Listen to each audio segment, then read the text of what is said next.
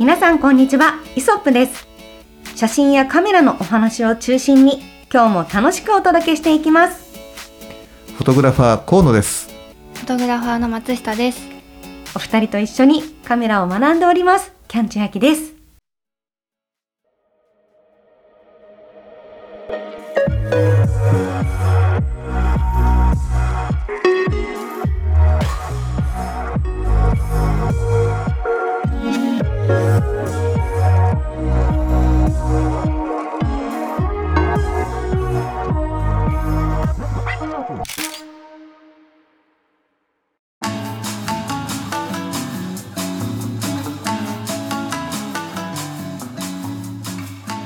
毎日暑い日が続きますけれども皆さんいかがお過ごしでしょうか？さあ今回のイソップはですねキットレンズのその次はというタイトルでお話ししたいと思っております。はい、というのもあの私先日ニコンあの Z5 を購入しまして、はい、でその時レンズキット付きのものを買ったんですよね。うんうん、であのそれプラスもう一つ 40mm のあのレンズを買ったんですけど、うん、まあ、この先にどんなレンズを買っていこうかっていうのをちょっと悩んでいるんですよ。なるほど、うん、うん、なんかこうむしろすごい40ミリが使い勝手がいいので、うん、果たしてズームレンズって今レンズキットで持ってるやつでいいのかなとかも悩んでいるぐらいでまあちょっと改めてそういったものの特徴とかも含めてお伺いできたらいいなと思っているんですが、はい、はい、はい、いかがでしょうか？松下さん。うん。次はでも40ミリがあるんですもんね。40ミリが、まあ、単焦点レンズっていうことですよね、はい。はい、すんごい使い勝手がよくって、うんね、とにかく明るくて綺麗に撮れるし、はい、やっぱ人を撮る時に、まあ、距離感もちょうどいい感じがしてるし、室内だろうと室外だろうと、なんかすごく万能で、ただやっぱりさらに寄りたいとか例えば、うん。なんかこうちょっとこうやっぱこの望遠レンズでちょっと遠くでも撮りたいし近くでも撮りたいしとか、はい、あとはなんかその場にいてあの画角を変えてみたいとか、はい、言った時に実はレンズキットだと、そんなに大きく変わらない気がしてて、なんか今私が使う時にどう使い分けているかっていうとこれ本当の使い分けかわからないんですけど、なんかえっとやっぱえーと、F 数値が高いので、はい、あの40ミリだとすごく綺麗にボケるんでポートレートとしてはいいんですけど、なんかこういくつかのものを同時に撮るからピンといろんなところに合わせて撮りたい。って言った時にやっぱ後ろがすぐボケちゃうから、はい、そうならないためにあのレンズレンズ変えてレンズキットの方で使ってる望遠レンズで撮ってるみたいな。感じなんですよね。なんか多分よりもうちょっと使い方とか、うん、うん、なんかこうこだわっていきたいというかあの突き詰めていかなくてはならないと思いつつ、うん。っていう感じなんですよ。なるほど。次だったらでもうん。うん。私が千秋さんにおすすめするなら、うん、やっぱ 85? 千秋さんが撮ってる写真を見てると85ミリ？なるほど。とかえー、その心は？えー、見せていただく写真がやっぱり人が多いのがあるので、うんうん、まあ確かにトタンとかあんまり撮ってなくて。うんトタンあんまり撮ってないかそうなので、はい、85ミリはどういった特徴があるんですっけ？はあの中望遠になるのでより、うんうん、あのボケやすくというか。お、はい、人が綺麗にそうそうですそうです。いいね。圧縮効果とかもあってその背景の、うんうん、はい、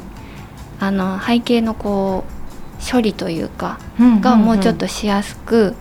なったりするのかなっていうのとかがあるのでなんか表情とかを狙うとかそういう時にちょっと使ってみていただくと、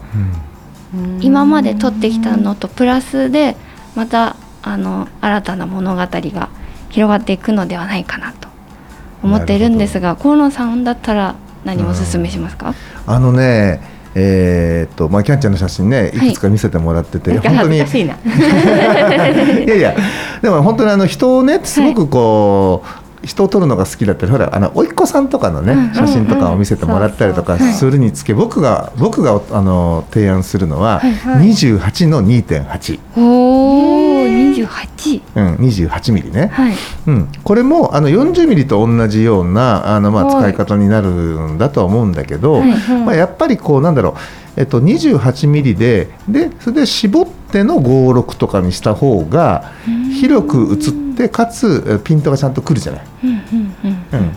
で28で開放にしてもこれまた柔らかく広めに映りながらも柔らかくボケるじゃない。うん、でいてあのー、28ミリそんなにねお値段も高くないのよ。実は Z レンズのあのねうんなのでそれとかねありかなと思っててでだってほら例えば40ミリねあのまあ40ミリえーと、標準レンズに近いは近いんだけど、うん、あの近づけばそれなりにやっぱりねあの背景いい感じにボケていくし、うん、でちょっとこう40ミリってねレトロな写りをするのがね特徴的なレンズだったりはするんで、あそうなんですね。そうなの。ああれレトロな写りをしてたんですか、うん、若干ねこうレトロ風なねこう写りあの味あの味わいっていうか風合いな、えー、描写うん、描写があの割と人気だったりとかするレンズなのね。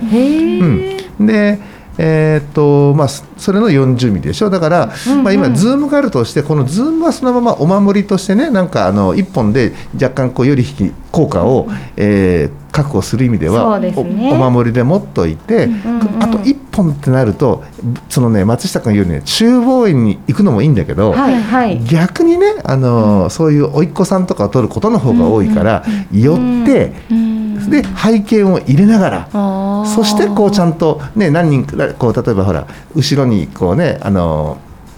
いる人とかにもピントを合わせるためには絞って、はい、その時に、まあ、ほらズームレンズだとあの大体56とか8とかこうなっちゃうじゃない、こうちょっとかあの可変的な感じになっちゃうじゃない、それを例えば2段絞ったら、ね、あの2段絞れるわけじゃ2段絞って56だから、うん。うん、そうすると同じ56でも、ね、あのピントがある1点でボケちゃう、ね、ズームの56に対して、はい、あの絞ってある程度こう深度が被写界深度があって、要はピントがあって見える、はい、56の方が良かったりするんじゃないかななんて思ってね。うん。結構分かれましたね。そうそう、二つに、だから、ね、背景をきれいにぼかしたいっていう、その純粋なポートレートで考えるならば、松下君が言う85ミリっては最適解だと思うんだけど。うん、だけど、なんかこう、キャンちゃんのこう、割とこう、なんていうの。あのスタンス的な感じで言うと、こうぐっとこう寄っていくっていうね、こうそうなんですね。スタンスがあるんで。これそうか。結構寄れるか寄れないかも大事ですよね。大事なのよ、うん、やっぱ85ミリってあるところからもう寄れなくなっちゃうし、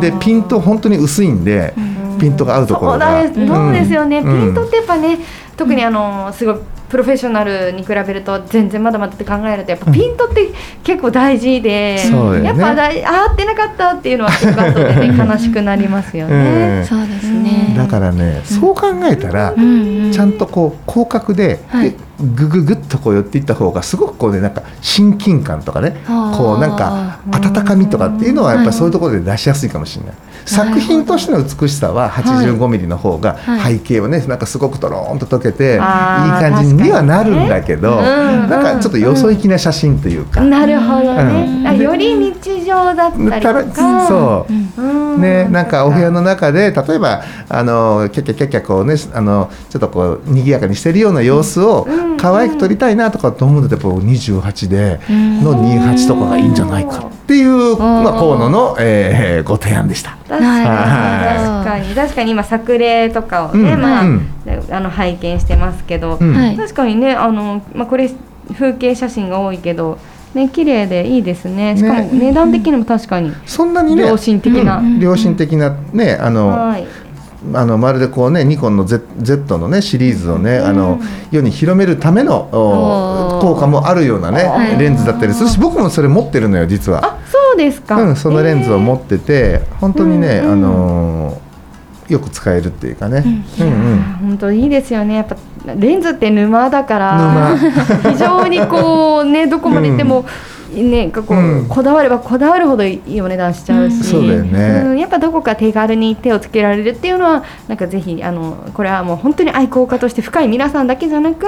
あのライトの皆さんにも楽しんでいただけるかなっていうのは。すごく思います。そうでしょ。それにねもう一つねあの、はい、28をおすすめするあの、ね、理由っていうのは、はいはい、あれなのよ。あのえっとフルサイズねあの、うん、Z5 ってフルサイズじゃない、はい、フルサイズに対する28ミリっていう考え方ってね、うん、あの昔でいうフィルムのね要はコンパクトカメラのあの広さに近いのよ。へ大体あの GR GR GR GR、はいはい、GR1V とかねなんかこう S とかあったあのコンパクトカメラあったん。だけど、あれって大体28ミリなの画角が。うんまあ、そういう意味もあって本当に28ってその、なんだろうなスナップにしても、えーとスナップにしてもこう扱いやすい、うん、あの焦点距離とか画角だし、はい、でぐっとこう寄って開放にすればちゃんと、ちゃんとそれなりに背景もね、まあ、あのなんとなくこうボケていくんで、ズームレンズよりは全然あのボケ方も綺麗なんでね。そうなんうん、だからねここからもう単焦点、もう本当に今のズームはもう手放さないで、はい、お守りで持っておきつつ、うん、そうやってこうポイントポイントで、あのそんなに高すぎないねレンズをこうちょっと。揃えてみていくっていうのもいいのかもしれない。である程度なんか本数が、まあ、例えば28が、ね、あります。で、え今回40ミリがあります、でこの先にね例えばじゃあ、えーと、松下君言うように85ミリがありますとかってなって、オートフォーカスでとあのオートフォーカスの効くレンズが揃ったところでそこからさらに泥沼にはまっていけばいいんじゃないかなと、はい、まだまだ早い。とまだ沼に落とす手前にまだぬか道ぬかるんだ道が、ね、ぬかるみ があるよと。ね、だから泥沼にはまるっていうのは何かっていうと、はい、昔のオールドレンズをねあのちょっとこう手にしてみるとか、はい、うん、そうですよね。ねそうほどなちなみにですけど、まあ、ちょっと、あの視点を変えてもう一つ実は質問があって、はい、えー、仕事とかでも最近あのちょこちょこ撮らせていただくことがあって、はい、まあ、インタビュー映像だったりとか、うん、まあ、その今度その会議っていうか会議会議の様子とかを撮影してくださいみたいに言われるんですけど、うん、そういった時に、またそうなってくるとズームっていうか多少望遠、ねズームあった方が安心なのかなと思っていて、何ミリぐらいがあればその例えばちょっと大きめの会議室だったりとか、まあ、すごい巨大イベントとかまで行かずとも、もうちょっとこう、まあ、20人ぐらい例えば集まって話す中で、の撮影するよって言ったらどういうぐらいのレンズズームレンズこれ多分ね 多分ね松下君とね 合うと思うんだけど せーの二四百二十。うわなんでなんでそれは何ですか？すごい。声が揃いました。ちょっと今百二十。百二十。うんのこれ F 四なのね。はい。でもちょっとこれはね若干お値段はします。十万ちょっとかな。うん。はするんだけど、もうねこれをねこの24120をもし手元に置いたならば、今キットレンズとかとしてね、あの持ってってる、うん、ズームは、キットレンズかちょっと分かんない、あのどういう買い方したか分かんないけど、今お持ちの、えっと、そのそれよりも焦点距離がおそらく暗あ絞りがね、はい、おそらく暗いであろうを、うんうん、えー、ズームレンズは手放しちゃって大丈夫これねめちゃめちゃ写るよ、はい、めちゃめちゃ写るってすごいですね、うん、どういうことですか？いやもう本当に私が、うん、えっと、例えば密着のお仕事とか、はい、そういうまあ、会議とか撮るのと、まあ、近い感じの撮影の時は、絶対もうそれを持っていって、はい、それ一本で終わる時があるんですけどもうよりも引きも取れるし、うん、であの絞りが4からなので、はいはい、そこまで暗くもなくて、うん、で本当綺麗に映るんですよ。あの、うん綺麗綺麗ですよね、うん、もうそれだけでよかったなって思います。そんなに？本当にはい。逆光のね体勢も強いし、はいはい、それからフォーカスもねピシッとくるしあのあのまあ、シャープシャープあのシャープさもね、はい、ちゃんと担保されてるし、はい、だから本当にバランスのいいレンズだと思う。そうなんです、ね。うん、でもねこれ本当ラッキーで、はい、あのまあ他のね他社さんは、ほとんどがね24105なのよ。おお24105なんだけどニコンは24120なのね。どうしてなんでしょうね。分かんない。そこは分かんないんだけど、でもねこのねわずかその15ミリ数字でいうところの15ミリってすごいね、はい、違うんですか、うん、あの仕事してる仕事とかそういう現場ではねめちゃめちゃ有利にね働くんで。だからまあ僕的にはねあの、そのだったらこの24120をおすすめしたいところではある。おなるほどね、うん、じゃあまあこれ一本あれば、まあ、いろんなことに使えるし、使えると思う、ね。うん、それにあともうちょっと寄りたい時はクロップすればいいので。そういうことですよね、はい、でまあね24120まであれば言ってみればほら85ミリの画角もカバーしていくから。そうですね、うんうん確かに。ってことはもうでもどうだろう。でもとはいえこれと85ミリの写りってだいぶ違いますよね。おそらくそれはもう、それはねあの、うん、多分求めてるものというか、ね、撮りたいものは違いますよね。違ってくる、うん、やっぱりねあのレンズのねこの玉の大きさとかで、ね、うん、そこの柔らかさって変わってくるから、はいはい、はい、まあ、だけどねそのビシッと撮ってくれてビジネスシーンにも応用を引くっていうところですねこれね、だから例えばね例えばカメラ1台レンズ1本を、うん、えー、買おうと思うんですけど何かいいのがありますかって言ったら僕が、ま、僕は迷わずあのカメラは、まあ、お値段ねあの、うん、そうのフルサイズ、プラス、はい、24120って言っちゃう。あそうなんですね、うん、えー、そっていうぐらいなレ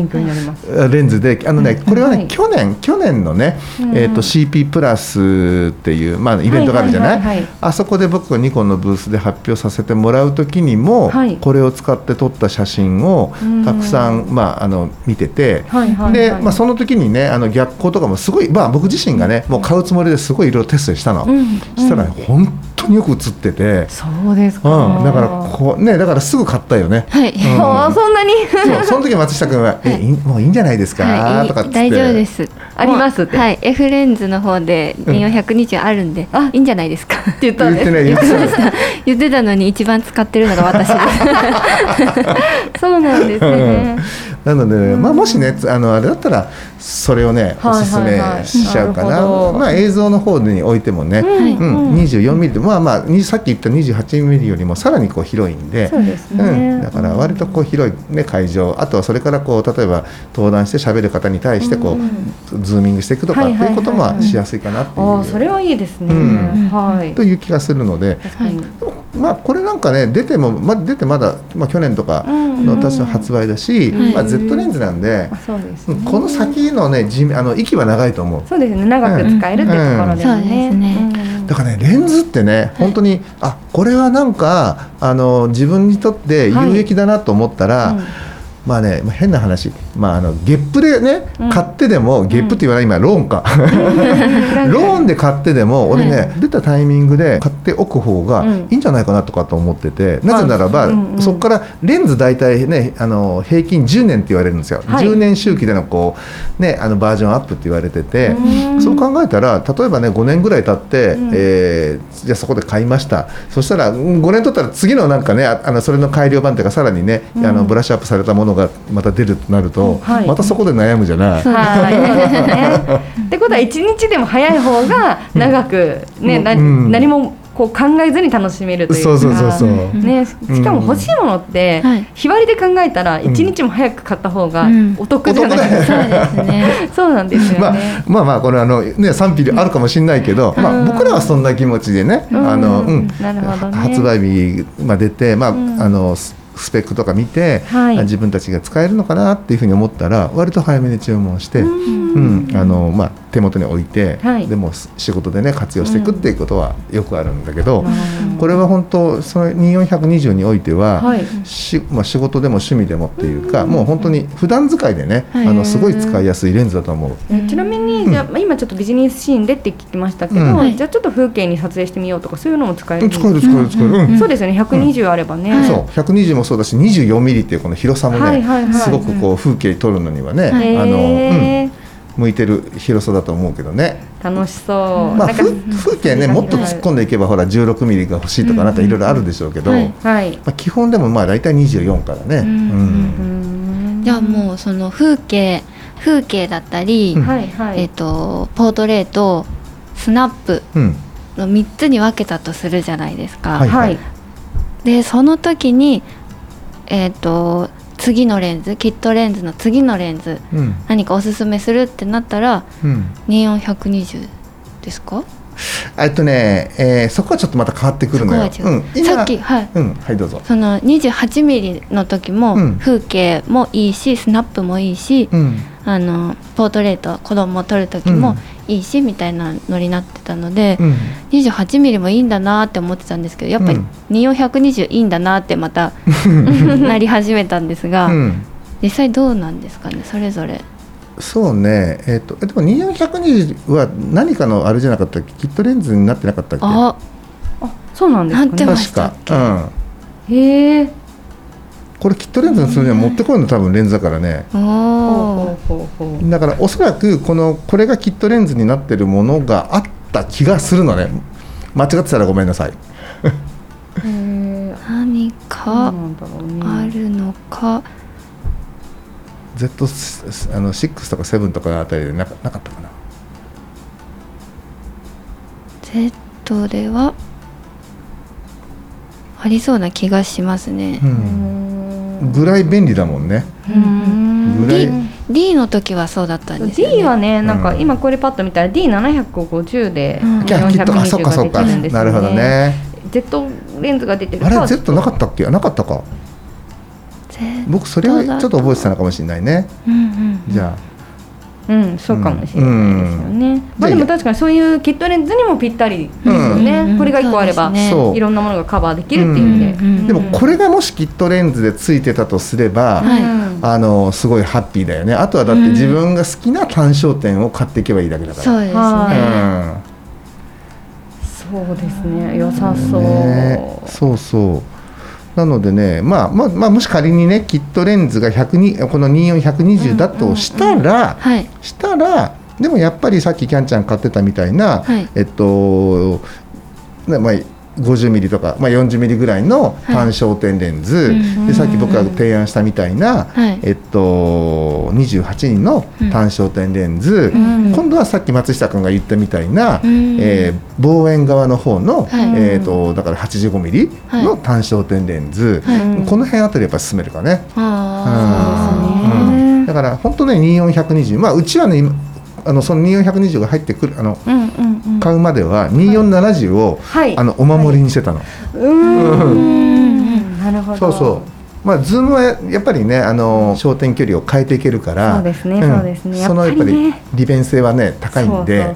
これをお守りにしてだから50ミリ、うん、85ミリみたいな感じでね、うん、あの使ってきてたんだけどね。はいはいはいはいそんな河野さんあの、うん、おすすめを聞いてたんですけど、うん、河野さんって一番最初 本当に中学生の時に写真を始めたとお聞きしてたんですが、一番最初に買ったレンズって何だったんですか？あのね当時はねキットレンズとかそんなねボディあのへったくれもなくてもうもうデフォルトのような状態であの僕もちょっと記憶に薄いんだけどデフォルトのような状態で。あのまあ、フィルムカメラじゃない、はい、フィルムカメラプラス50ミリがつい大体ついてたの。へー50ミリ付きでおいくらっていうふうな。キットレンズとかではなく。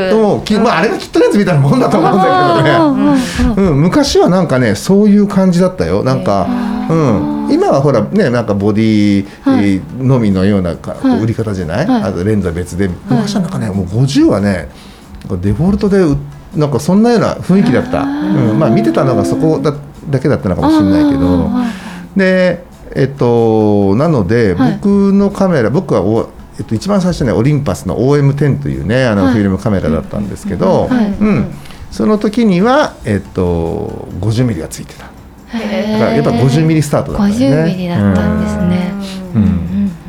その次買ったレンズって覚えてます、その次買ったレンズは、えっとねあれだったね。えっとそう単焦点で、えっと200ミリ。200ミリ？200の F4 だったの。随分なんか望遠に行きますね えー、そうそうそうそれはどうして決めたんですか？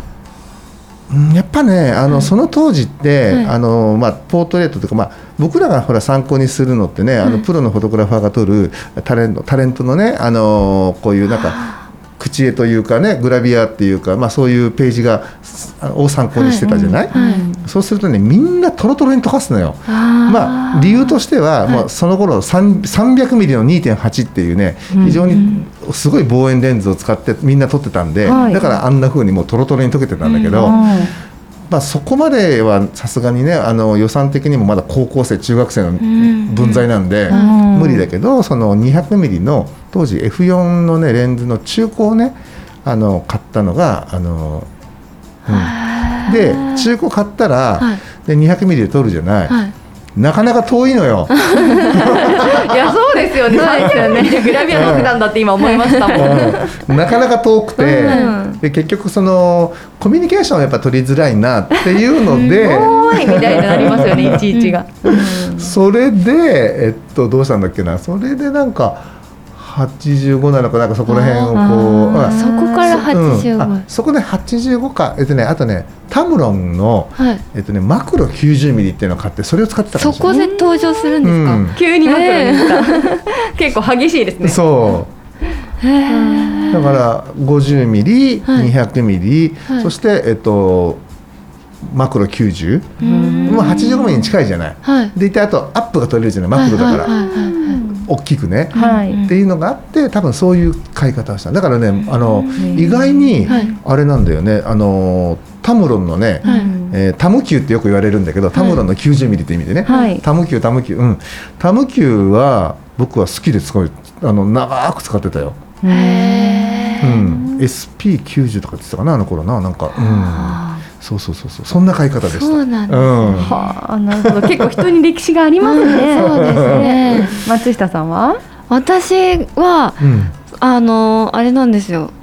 やっぱ50ミリから始まって、うん。うん、でその次が24105でした。あのキャノンだったので、ね、はい、なので単焦点から入って次にズームに行ったんです。うん、うん、そっかそっか。それがなんかもっと自分が